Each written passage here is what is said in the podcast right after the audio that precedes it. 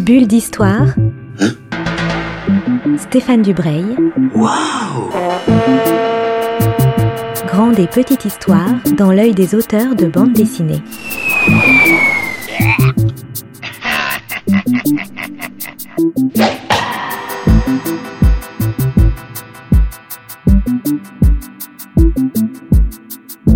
Bonjour à toutes et à tous qui nous rejoignez pour une nouvelle bulle d'histoire. Ça va faire maintenant bah, trois ans, trois ans de bulle d'histoire sur Art District Radio.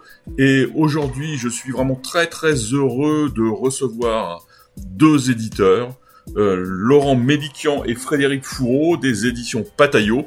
Pataillot, c'est un petit éditeur qui monte, qui, bon, on peut dire qu'il fait que des bouquins de qualité. Il y a rien, rien acheté, pas une seule, pas une seule épluchure avant de parler des éditions Patayo et de trois livres euh, d'auteurs asiatiques, chinois, taïwanais, je vais vous poser la question, Laurent et Frédéric, euh, question traditionnelle qui ouvre toutes les bulles d'histoire.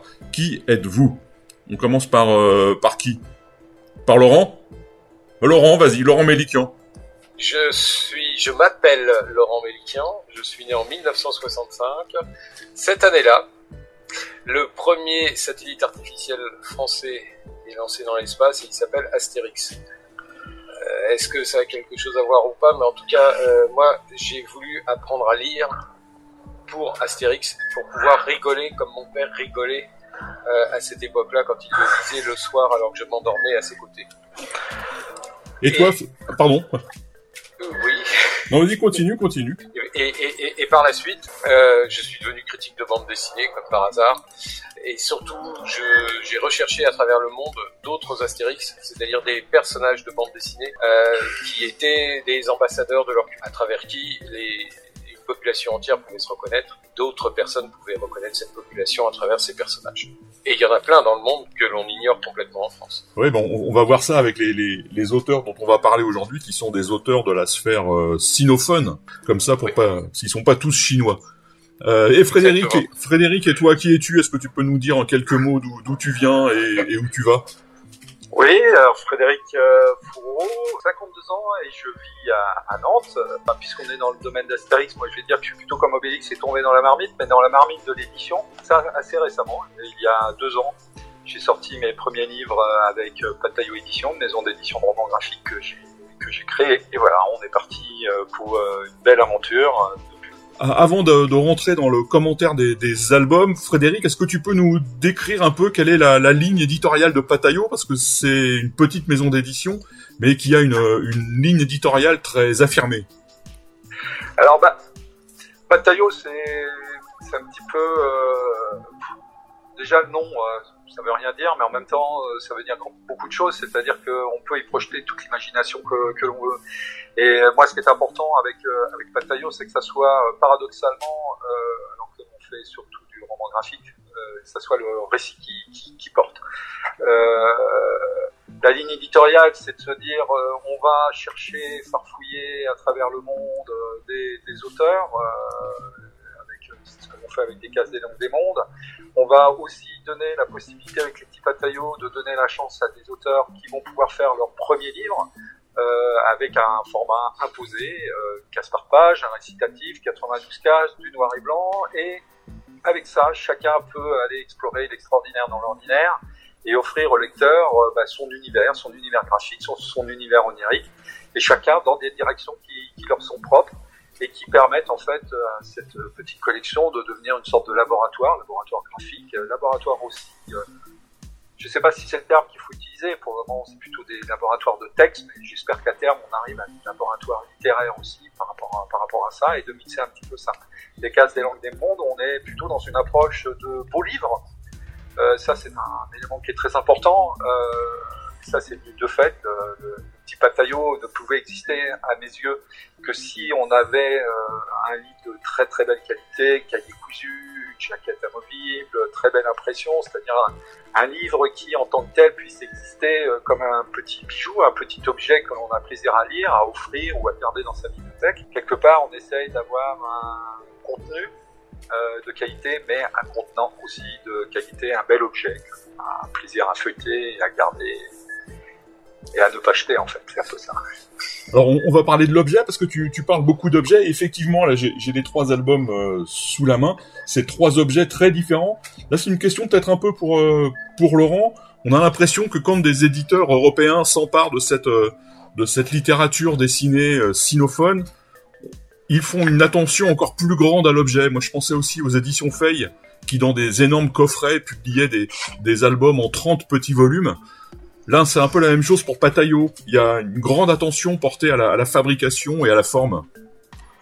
Ben, c'est un peu logique parce que euh, certaines, bandes dessinées d'Asie et notamment euh, les, bandes dessinées de Chine populaire, euh, qui pendant très longtemps se sont déclinées sous le format Lian Huan qui veut dire image enchaînée, donc qui sont des tout petits bouquins qui, tiennent dans une poche de chemise avec une image par page. Euh, ceux-là ont une forme euh, complètement, quasiment inconnue euh, en, en, Occident. le fait de, de, les réunir en coffret pour adapter une grande saga comme, comme l'a fait les éditions Fay, c'est courant, c'est courant en Chine. Ça se fait, de, ça, ça, se rencontre un peu partout. Il y a, il y a même des éditeurs, puisque Fay avait avait produit les, quatre grands romans chinois. A même des éditeurs qui avaient fait les quatre grands romans chinois sous forme de Lian Roi dans une valise. Euh, donc, euh, parce que vous comptez, il y avait environ 30, 30 euh, volumes par, par coffret. Donc 30 fois 4, ça fait ça fait 120. Euh, il est même possible qu'ils en aient fait, plus. Euh, donc euh, donc c'est logique qu'on ait un qu'on ait un, un, format complètement atypique. format à l'italienne la plupart du temps, qui plus est. Euh, maintenant, dans, dans, le cas des éditions euh, Bataillot et dans, la collection des cases des langues des mondes, notre premier livre, c'est Des assassins par Chen Wen. Chen Wen, c'est euh, le maître de, de, de, la bande dessinée, du graphisme euh, à Taïwan. C'est quelqu'un qui a quand même été exposé euh, au, au, palais de, Taipei, qui est l'équivalent du Louvre à Taïwan. et donc, il fallait absolument le porter de, la manière la plus, la plus belle possible. Euh, on avait bien vu euh, les, euh, les éditions taïwanaises, et puis un essai d'édition de, Taïwan en anglais pour, pour, pour, promouvoir à l'international Web mais il y avait besoin de, de, de, quelque chose qui marque, et j'ai été ravi, ô combien ravi de ce, de ce bouquin qui, qui, est, de, qui, est, magnifique. Pour rentrer dans, dans le livre, est-ce que vous pouvez nous, nous raconter grosso modo quelle est l'histoire racontée par ce, ce volume Assassin? Parce qu'on a aussi le sentiment, quand on a ce volume entre les mains, de découvrir un, morceau de la culture du monde qui nous est, pour, l'instant, assez inaccessible. Vous arrivez à nous apporter en, Europe, on va dire, des romans épiques, des romans de chevalerie, des romans d'aventure qui ressemblent un petit peu à ce qu'on peut connaître dans la littérature médiévale, mais qui en même temps est totalement bah, c'est un peu l'enjeu de la, collection des cases des, langues des mondes, c'est de, se dire, euh, la bande dessinée est maintenant un média, euh, un média universel euh, qui, est partout. Mais par contre, euh, chaque, chaque auteur, de par sa culture, son pays d'origine, etc., va interpréter et travailler la bande dessinée d'une certaine façon. Et des assassins rentrent parfaitement dans, dans ce, dans ce cadre-là. D'une part, une virtuosité graphique qui est liée à, un travail du pinceau des encres qui s'appuie sur un travail euh, graphique euh, traditionnel euh, chinois. Et en plus, on a un corps d'histoire qui est un récit. Par contre, extraordinaire dans, dans le travail de Chen Wen, fait une traduction en fait en image d'un récit historique qui a, été écrit il y a 2200 ans, il y a 2200 ans par Sima Kal, le premier historien chinois. C'est que par sa mastilla graphique, on peut s'échapper de ce corpus historique et le voir, comme tu disais, euh, comme euh, bah, des aventures de chevaliers, d'épée, c'est d'ailleurs le terme fuxia euh, qui est expliqué par Marie-Laurien en, en, préface, et qu'on peut retrouver, qu'on a tous vu en fait, plutôt au cinéma, que l'on connaît par les films de kung fu, les poignards volants, etc.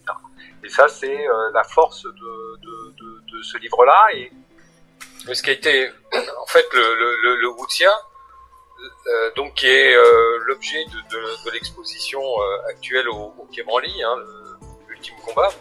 Tout ce genre qu'on dit arts martiaux chez nous, eh ben à l'origine c'est un texte deux fois millénaire, et c'est ce texte qui est mis en image par euh, par Chen Wen, là où on, a été très surpris avec la, on pensait qu'il s'agissait d'une adaptation, et quand on a reçu la traduction, on a été très surpris de constater que c'est le texte en lui-même, comme c'est un texte qui est déjà dialogué, hmm. euh, c'est comme si on, on, transposait Hérodote mot à mot euh, en bande dessinée, et ça, je pense que ce serait beaucoup plus difficile, mais ça peut se lire comme un, récit d'aventure, les exploits de différents euh, chevaliers à travers l'histoire euh, chinoise et l'histoire antique, hein, c'est-à-dire entre le, le Xe siècle et, le IIIe siècle avant Jésus-Christ. Mais après, euh, bah, on découvre qu'on a entre les mains un document, un vrai document historique. On, est vraiment frappé dans ce très bel album. C'est un grand format en couleur. Il faut aussi le préciser.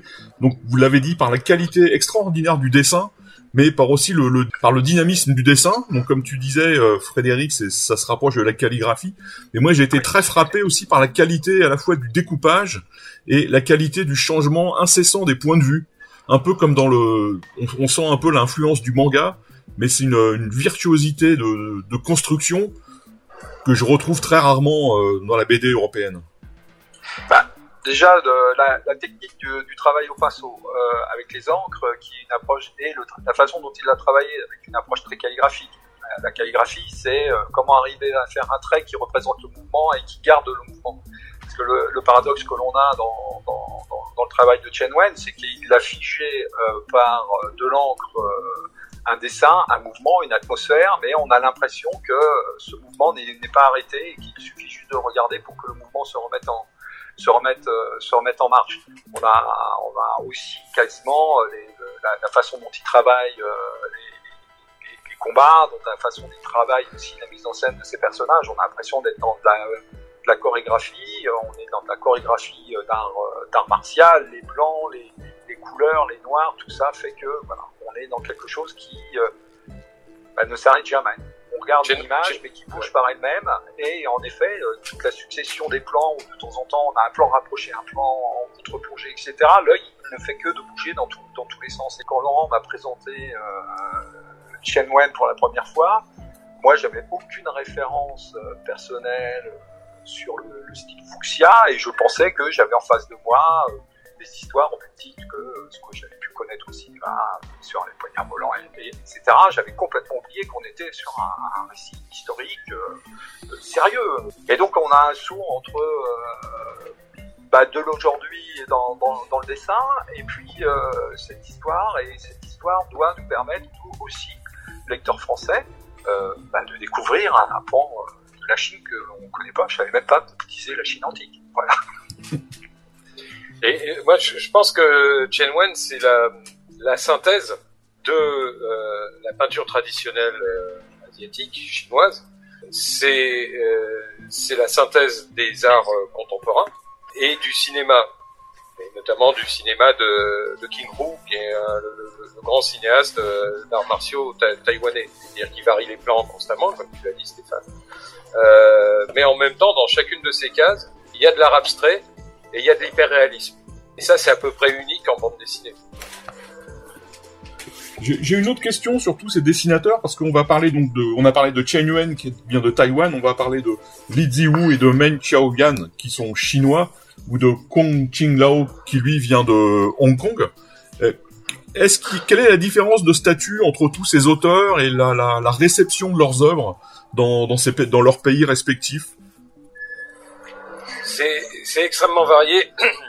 Euh, c'est déjà en, déjà en, en, Occident, c'est assez difficile de, parler du statut de l'auteur de bande dessinée sur l'ensemble euh, des, pays européens et américains. Euh, donc pour le pour l'Asie, c'est à peu près la même chose. Alors en, Chine, en Chine continentale, les auteurs de bande dessinée de Lian Huanhua, hein, plus que de Manhua, qui est, qui est proches de, la bande dessinée telle que nous la concevons euh, sont considérés comme des grands artistes, ou du moins étaient considérés euh, comme des grands artistes, et plus comme des peintres que des dessinateurs. C'était pour, euh, pour certains des, des, dessinateurs, des peintres officiels. D'ailleurs, ça, arrivait qu'ils fassent aussi des, des, portraits des grands dignitaires du pouvoir. Pas tous, hein. Mais euh, voilà, c'est un peu ce cas-là. Bon, Lee Jo euh, pour euh, qui, est le dessinateur de, de Kinopéra, lui, il a vraiment un statut complètement à part, c'est-à-dire que euh, c'est quelqu'un qui, qui travaille en, en entre guillemets en amateur, qui fait du, du, travail professionnel en amateur. Il a un, entre guillemets un vrai travail, c'est-à-dire qu'il travaille pour une compagnie d'assurance et, et, le soir euh, il, se, il, se, livre à sa, à sa création. Ce qui fait qu'il a 60 ans et en 40 ans d'activité dans la bande dessinée, euh, il, a, produit trois grandes œuvres. Euh, donc c'est un auteur à la fois rare et à la fois libre de s'exprimer, euh, puisqu'il ne, dépend pas de, son art pour vivre. Alors on va justement parler de, de Kinopéra. Kinopéra se présente sous la forme d'un Leporello. Donc le Leporello, c'est un, une grande bande, un, livre en, accordéon. Frédéric, quand Laurent t'amène ce, ce, projet, quelle est ton la réaction de, l'éditeur que tu es devant euh, devant cet ovni? Ah bah je dis waouh Parce que euh, ce qu'il faut savoir, c'est que euh, Zibou a fait une œuvre en une seule image et l'œuvre originale fait 72 mètres de long sur 40 cm de haut. Euh, en noir et blanc, au pinceau, euh, sur un papier de papier de riz, euh, juste pour qu'on puisse se donner quand même un ordre d'idée, c'est aussi grand que la tapisserie de Bayeux. Voilà. Et euh, Lizzie Wu euh, a, a, mis 4 ans à, à peindre. Moi, je n'ai pas dessiné à peindre euh, cette, euh, cette, cette image-là, accompagnée par Maï Saoyan, qui elle est cinéaste et photographe, et il l'a accompagnée en fait par rapport à la question de la mise en scène. Elle amène en fait tout son savoir de, du mouvement, de la, de la scénarisation, du jeu des acteurs, et puis j'ai envie de dire quasiment on est en face d'un grand travelling, mais sauf que c'est un grand travelling temporel. On, a, on balaye un an d'une histoire sur 72 mètres de long. Donc euh, voilà, comment faire quand on est jeune éditeur et que on a cette, cette image-là, cette œuvre-là entre les mains, qui, bah, moi, qui m'a qui, qui, qui m'a intéressé tout de suite, quoi. Et bon bah voilà, on s'est dit, euh, on va se donner les moyens de pouvoir euh, transformer cette œuvre en livre. Et j'ai la chance de pouvoir être accompagné par par Ingrid Boringer qui travaille dans le livre d'art, qui avait déjà travaillé sur un Leporello bah, pour la fameuse tapisserie de, Bayeux, et qui m'a dit mais non, mais ne vous inquiétez pas, on, va on, va y arriver. aussi quand on le déplie, il fait 20 mètres, 20 mètres de long et que je mets, quasiment au défi des, aux, les personnes de trouver les raccords sur sur sur l'image, que ce soit les raccords de fabrication de, de feuilles en papier et voir les, les raccords d'images qui ont été qui été scannés. Et donc on est parti dans cette euh, dans cette direction-là. Et puis euh, il y avait aussi cette envie. Et ça, c'est une demande que l'on a demandé à qu'on a porté à, à c'est de dire bah, l'image en tant que telle est très forte, telle force que chacun peut amener son propre sa propre histoire et inventer sa propre histoire. Mais il nous semblait important que lui-même puisse nous accompagner avec un texte qui euh, participe en fait à la découverte générale de cette vie de, de village euh, de la Chine de l'Ouest. Et donc on a un jeu, un dialogue qui est instauré entre un texte qui était au départ chinois, traduit par euh, Marie Laurillard, et puis adapté à un texte qui soit qui donne envie par lui-même de pouvoir et donne envie de continuer à découvrir ces personnages c'est il fallait que le texte euh, ben, soit en résonance avec l'image qui était au-dessus de pouvoir euh, ben, recondenser et tirer le, texte en français pour que le lecteur quand il tourne les pages parce qu'un Leporello on peut tourner aussi les pages ben, puisse euh, lire un texte lever les yeux voir une image se dire ah oui c'est voilà ce que j'ai euh, voilà ce que j'ai lu ou au contraire ah voilà qu'est-ce qui se passe de, poser le, regard sur le texte et de s'apercevoir qu'on a une, concordance une connexion qui se, qui se qui se met en place. Donc il y a eu un énorme travail éditorial plus un énorme travail de fabrication pour un livre qui euh, par la qualité de, de, son façonnage, par la qualité du papier qui a été utilisé, par les encres qu'on a utilisées, parce que même si on est en noir et blanc, on a rajouté une couleur complémentaire, un pantone de façon à rehausser l'image, l'image originale. Et ben on a un livre quand on le déplie euh, bah, qui marque son effet. Moi je me dis ben voilà, on n'a pas loupé notre coup. C'est-à-dire que l'œuvre qui arrive sur le livre, et ben elle devient elle-même une œuvre offerte à, à des Laurent, on, on, connaît, moi je connais, donc il y a le, grand Leporello qui a fait Joe Sacco sur la bataille de la Somme. Il y a aussi le, des grands, des grands panneaux peints, des panneaux impériaux chinois qui font euh, une, quelquefois 12 ou 15 mètres de long, qui racontent des épisodes souvent guerriers ou, protocolaires de, la vie des, empereurs chinois. Est-ce que euh, est-ce que Lizzie Wu s'inscrit dans cette tradition ou, est-ce que c'est vraiment quelque chose de très différent?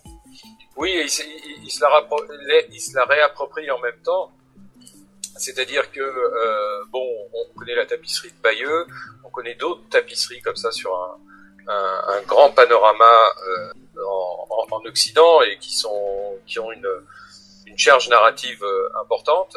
Cela, c'est aussi une constante dans, les arts asiatiques. Le grand classique de la peinture sur rouleau date à peu près de la même période que le la tapisserie de Bayeux, mais la plupart du temps il s'agit d'instantané, c'est-à-dire que euh, on est là pour décrire euh, une ville euh, lors d'une fête, lors d'une cérémonie. C'est plutôt au Japon qu'on utilise le, le, rouleau pour, pour, porter une narration. Et là, Lee a fait quelque chose de tout à fait unique. C'est-à-dire que jusqu'à présent, ces deux œuvres précédentes, c'était toutes les deux des, adaptations de, de romans se déroulant dans sa province natale, du Shanxi. Euh, et donc, sa troisième œuvre, ça faisait très longtemps qu'il qu voulait porter euh, adapter le, le, le, roman de, de, Japingua euh, King Opera, euh, il a décidé d'une rupture brutale euh, et de, de trouver de trouver une autre voie pour pour s'exprimer. Son style graphique en lui-même en a été affecté parce qu'il avait un style beaucoup plus réaliste, proche de proche de Baudouin, disons, pour, trouver un équivalent parmi les, les auteurs connus ici. Euh, et ça a donné ce, ce, ce, ce, rouleau de 70 mètres. On, on, va, on va raconter un tout petit peu l'histoire de Kinopéra parce que c'est une histoire très complexe, ouais. donc qui se déroule sur, euh, sur 20 mètres. Je, je, vais aussi parler de l'expérience de lecture qu'est-ce Leporello après. Moi, j'ai vu dans, dans Kinopéra à la fois une histoire d'amour d'une espèce d'enfant sauvage qui est à la recherche d'une, d'une cantatrice d'opéra, mais il y a aussi un côté beaucoup plus dramatique parce que c'est une société rurale, un, petit village imaginaire qui va être peu à peu euh, détruit par un, on va dire par la, la modernité au sens euh, au sens large et au sens négatif du terme. Comment une telle œuvre, parce que c'est aussi une critique politique, comment une telle œuvre est passée dans le tamis de la censure chinoise? Je pense que l'œuvre a la chance, c'est que euh, l'œuvre déjà est éditée par un éditeur français. Euh, donc tout travail éditorial, ben, on, l'a pu faire ici en France, euh, en relation avec euh, Wu à Pékin et puis Mensao Yan à, Vienne. L'impression de ce livre-là, c'est via Hong Kong en Chine. Il faut savoir que euh, l'imprimeur nous a demandé d'avoir l'œuvre préalable pour vérifier qu'il avait la possibilité de pouvoir l'imprimer pour nous. Donc on voit bien que il y a quand même un regard assez, assez fort qui est porté en Chine sur les, œuvres qui peuvent être imprimées, mais nous, on a eu cette chance de pouvoir bah, de, pouvoir offrir un livre en français à partir d'une œuvre chinoise et un travail collaboratif entre les Chinois et les Français pour un livre français qui va peut-être un jour arriver, en Chine. Euh, cherche et travaille de son côté pour éditer son livre en, Chine en chinois. Là, il a quelques difficultés manifestement par, rapport à ça il cherche la, bonne solution pour pouvoir l'éditer en Chine et le présenter en Chine. Il faut dire que le roman original, lui, a eu le euh, il, y a, maintenant plus de 15 ans le prix Maodun, il y a même peut-être plus de 20 ans, euh, donc qui est l'équivalent du concours euh, en Chine, que c'était une œuvre euh, qui était considérée euh, pendant très longtemps et puis petit à petit, mais c'est le cas de, de, des deux autres romans qu'il a adaptés. Hein. Euh, petit à petit, bah, on la voit un peu moins en bibliothèque, on en parle un peu moins, et, euh, et c'est sûr que euh, il y a, y a une critique euh, de, de la politique et là de la, de la, politique au sens large, hein, de la vie dans la cité, dans dans euh, dans Kinopéra, et que ben, cette, cette critique qui était peut-être admise euh, il y a 20 ans, euh, les, les beaucoup moins, moins et plus embarrassante euh, en Chine. Oui, oui, vas-y Frédéric. Ouais, ce que je voulais dire aussi, c'est que, euh, en effet, on parle beaucoup de, de, de Chine. Moi, j'ai envie de réélargir un peu le propos. Je pense que euh, l'œuvre que nous présente Lizzy Wu et Men Saoyan, euh, c'est en fait le télescopage de la modernité, de la tradition dans un, dans un village rural. Et en fait, il y a énormément de résonance par rapport à ce qui a pu être vécu par exemple dans les, dans les campagnes françaises dans les années 50, euh, avec l'arrivée de la mécanisation qui a bousculé euh, la hiérarchie sociale euh, au sein des, des, structures politiques des, des villages, euh, remis en cause aussi la question patriarcale euh, qui pouvait exister, et y compris jusqu'à une réinterrogation assez forte de, du, rôle des femmes, et ben ce que l'on a dans, dans Kinipara, ben, c'est exactement la même chose, que, sauf que ça se passe pas chez nous, mais là-bas, mais en même temps ça peut nous parler chez nous. Ça, ça, ça, nous parle même, ça nous parle même aujourd'hui, hein, parce qu'il est question de l'emploi des terres, c'est-à-dire qu'on est entre des, des, des paysans traditionnels pour qui chaque centimètre carré de terrain euh, doit servir à, à, nourrir la population, et des modernes euh, pour qui il faut aller un peu au-delà et, et, penser aussi au commerce et au confort de chacun. C'est un débat qu'on a, qu'on a, qu'on a rencontré, ben, puisque les éditions Bataillot sont à Nantes, à Nantes au sujet de, de, de, de l'histoire de l'aéroport, ou même aujourd'hui en région parisienne, euh, sur les, les, dernières terres agricoles d'Île-de-France qui, qui visiblement vont avoir du mal à cohabiter avec le Grand Paris. Par contre, la force de, de euh, bah, c'est aussi de, de, de, nous amener euh, cette réflexion, mais par un regard un petit peu de, la farce. Euh, le, le, personnage principal, le, narrateur, on pourrait l'appeler le bonnet euh, du, du, village, le fou du village, mais en même temps, c'est ce qui lui permet de libérer la parole, de pouvoir dire des choses que les autres ne peuvent pas dire et mettre le doigt sur quelque chose qui est là. Et en même temps, on est un peu dans une dans une farce de temps en temps grotesque et même dans la façon dont il dessine, euh, on, a l'impression d'être en face de dessin de Bruel où euh, bah, chaque euh, chaque personnage est, vraiment bien bien catégorisé. C'est la façon dont il est en relation avec les autres. Enfin voilà. Et quand on regarde ça, bah, on a l'impression d'avoir en fait un, extrait cinéma, un petit documentaire qui est en train de se passer sous, nos yeux. Puis après, pouf, ça y est, on repart dans une autre dimension. Ouais, parce que l'œuvre graphique, donc le dessin est extrêmement virtuose.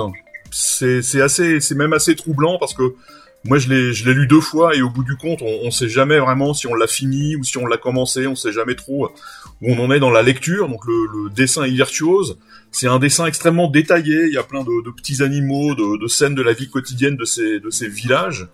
Et tout ça fait une, une sorte de, de, lecture un peu euh, vertigineuse parce qu'au bout du compte, on sait, on sait plus si c'est le livre qui bouge devant le lecteur, si c'est le lecteur qui bouge devant le livre. On passe sans cesse d'un texte euh, très littéraire. Je trouve que la traduction est vraiment, vraiment remarquable. Un dessin, le rapport entre le dessin et le texte, c'est vraiment une expérience de lecture, ce, ce Leporello. Ben, merci. Euh, merci de ce commentaire parce que tu, tu es le premier à nous faire un commentaire sur le texte on, on, est parfois, on se dit, euh, on, on, arrive avec un livre euh, dont la forme est complètement hors norme, mais un récit très fort. Et, et on voudrait pas que la, la forme mange le fond. Mm. Les deux sont, c'est tout, tout, comme, euh, tout comme pour, euh, euh, pour, pour, pour, des assassins. On, on, est quand même sur sur, sur plusieurs, euh, plusieurs angles d'appréciation de, de, ces œuvres. Mm. Et, et, on espère que, que, les gens seront également portés par, par ce texte et par ce récit. Et en plus, on a eu euh, la, la chance, parce que en fait, c'est les contraintes aussi, mais qui nous amènent à un travail spécifique, c'est que euh, bah, le texte peut être plus ou moins condensé par page et donc a permis à, alors euh, la graphiste de pouvoir jouer avec, de pouvoir jouer sur la façon dont elle pouvait même faire descendre euh, ces, textes, de ramener des blancs. Et donc euh, quelque part, euh, même titre que Lizzie Wu amène des blancs dans son travail au noir, euh, au pinceau, et ben nous on a eu la chance de pouvoir ramener des blancs dans le texte tout le tout le long du livre, ce qui fait qu'on n'est pas en face comme un livre de roman où on a une continuité typographique, là, on a aussi un rythme typographique qui se fait aussi en résonance, euh, aussi bien soit-il, avec euh, l'image qui est au-dessus. Donc on a quelque chose qui est global et qui fonctionne, bah, pas trop mal, on dirait manifestement. Oui, oui, ça fonctionne bien. Le temps passe et il faut qu'on évoque le dernier album dont j'avais euh, envie de parler. D'ailleurs, on entend, euh, on entend la une musique qui démarre parce que ce petit album s'appelle Fantaisie ordinaire, c'est dans la collection des petits pataillots, donc physiquement c'est beaucoup moins imposant que King Opera ou des Assassins, mais c'est pas moins, euh, c'est pas moins intéressant. Fantaisie ordinaire, c'est dessiné par Kong Ching Lao, qui est donc un auteur de Hong Kong, et surtout c'est une bande dessinée sans texte, mais avec une euh, bande musicale originale composée par Victor Boutselard. Frédéric, comment tu, tu as eu l'idée ou l'envie de, de publier un, un, livre Ce livre-là, c'est le livre du du hasard et des rencontres. Alors, je sais qu'on parle beaucoup des rencontres, c'est un peu à la mode, mais c'est vraiment ce qui s'est passé. Il faut imaginer qu'il y a, a deux ans, deux ans, deux ans, trois ans maintenant, euh, je suis allé pour la première fois de ma vie à un salon de, de bande dessinée, un festival, c'était le festival d'Angoulême. Euh, j'avais de, de Bataillot Édition et surtout j'avais l'idée du format sur lequel je voulais démarrer ma maison d'édition, donc le format de Yann Moinois, le roman de poche d'une case par page, 10 par 15, que l'on peut, l'on peut porter avec soi. Et je suis allé faire un tour dans le, dans les salons des, droits internationaux et là il y avait un stand du centre culturel de, Hong Kong avec des personnes et moi je suis allé euh, un petit peu au culot en leur disant bah voilà moi je suis éditeur euh, éditeur français euh, j'aimerais euh, travailler avec un auteur de, Hong Kong dans le format du dans le format des petits j'ai fait la même démarche avec tous les centres culturels qui étaient présents et les seuls qui ont qui ont dit banco c'est-à-dire fait confiance à bah, une, une, jeune maison d'édition, bah, ça a été le Centre culturel de Hong Kong et qui m'a mis en relation avec Kong Ching-lo, qui est un auteur trentaine d'années, qui est un auteur très très particulier euh, parce qu'il dessine et il fait, il a, il a, travaillé aussi sur du jeu vidéo. Moi, ce qui m'a marqué, c'est la qualité de son dessin, c'est aussi son approche très cinématographique. Et en fait, le fantasy ordinaire qu'il m'a proposé, les 92 cases, ben, on a l'impression de suivre un, plan, un plan caméra, un plan séquence de, caméra. Sauf que lui, il voulait pas faire de texte. Sauf que le concept des petits pataillots, c'était d'avoir un texte. Et je lui ai dit, bah, moi, j'ai une petite musique qui est venue en regardant, euh, en regardant vos, vos, images. Pourquoi on ferait pas une composition musicale? Et là, il m'a dit, bah oui, c'est une très bonne idée. Ça tombe bien. J'ai travaillé pour un jeu vidéo avec Victor Busdar d'Amsterdam. Et Victor, enchanté, il a dit on y va. Donc on a un livre assez assez étrange où on a un travelling euh, un euh, euh, en face des yeux et pour ceux qui savent la musique, faire du piano et ça manifestement ça joue aussi au violoncelle. Et ben on a une partition pour main droite et main gauche sur sur chaque double page qui nous permet bah, de dérouler bah, le son que la musique que l'on a qu'on a vu tout à l'heure à, à l'antenne. Voilà, donc ça c'est vraiment quelque chose d'intéressant et en même temps c'était aussi pour moi une façon de montrer que malgré ce format très imposé, il y a Noir qui aussi entre livre illustré, bande dessinée, on ne sait pas trop où le, le poser, bah, en fait on a une possibilité de pouvoir inventer, de raconter des histoires d'une autre façon. Et c'est vrai que depuis le début, je garde en tête que euh, bah, une case, plus une case, plus une case, plus une case, euh, bah, quand vous en mettez 24 cases, vous passez ça en une seconde, c'est de l'avance du cinéma. Donc en fait, quelque part, cette logique-là bah, à arriver à une fantaisie ordinaire. Et le terme fantaisie euh, est un terme de, de, de, musique qui est une partition musicale qui est faite sans euh, véritablement euh, d'indication. Donc voilà, on a un petit livre musical. Je, je crois que je crois qu'on m'a dit que c'était le, le, seul qui ait pu être fait dans cette, de cette façon-là, en tout cas. Bah je, je, je, crois, le, Laurent, toi qui es le, le, grand historien de la BD de cet entretien, euh, est-ce que tu connais d'autres livres avec des, des bandes originales comme ça musicales? Euh, honnêtement, non. J'en ai pas qui, qui me viennent, euh, qui me viennent à, à, à l'esprit comme ça. Euh, il y a eu des, je me souviens de bandes dessinées euh, avec avec des, des, des bandes, des bandes sont possibles indiquées par l'auteur, des, des, choses comme ça. Mais je suppose qu'il, notamment avec avec Wikipédia, il y a eu déjà des, des tentatives des, des, des, réalisations. Il y en a dans le webtoon, oui. Dans le webtoon, on a parfois une sonorisation qui intervient lorsqu'une case euh, débarque à l'écran. Donc le webtoon, c'est ces bandes dessinées coréennes qui se lisent sur sur écran et notamment sur smartphone, qui, qui commencent à devenir assez courantes en France également. sinon, dans le dans, dans, dans l'histoire plus ancienne, je connais pas d'exemple précis. Ben je, je, vous remercie d'avoir passé ce, ce, moment avec moi pour la, la, petite histoire. On a dû réenregistrer l'interview parce qu'on a eu un petit euh, problème technique. Donc euh, un immense merci pour votre euh, votre disponibilité. Je vais rappeler les, les, titres et les auteurs. Donc le premier c'est des assassins. C'est un magnifique album euh, grand format dessiné par Shen Yuen. C'est donc les éditions Patayo et c'est au prix de 30 euros. Le deuxième qui est euh, qui est vraiment pour moi un, vrai chef-d'œuvre de de l'art contemporain, voilà, de la bande dessinée, c'est Kinopéra, c'est dessiné par Li Ziwu et raconté par Men Xiao Yuan. c'est toujours par Patayo et c'est au prix de 35 euros. Et enfin, le petit ovni Fantaisie ordinaire, dessiné par Kwang Chinglo et mis en musique par Victor Boutsellar, évidemment toujours chez Patayo, dans la collection Petit Patayo, et c'est au prix de 10 euros. Voilà, bah, je, vous, je vous remercie, euh, je vous remercie tous les deux. Frédéric est en direct, euh, est en direct du salon Sobédé, donc bah, je te souhaite un, une bonne euh, fin de salon. Et Laurent, euh, je te dis à bientôt. Bulle d'histoire. Bulle d'histoire avec Stéphane Dubreuil. Une émission à retrouver le mardi et le samedi à 10h30. Mmh. Thank you.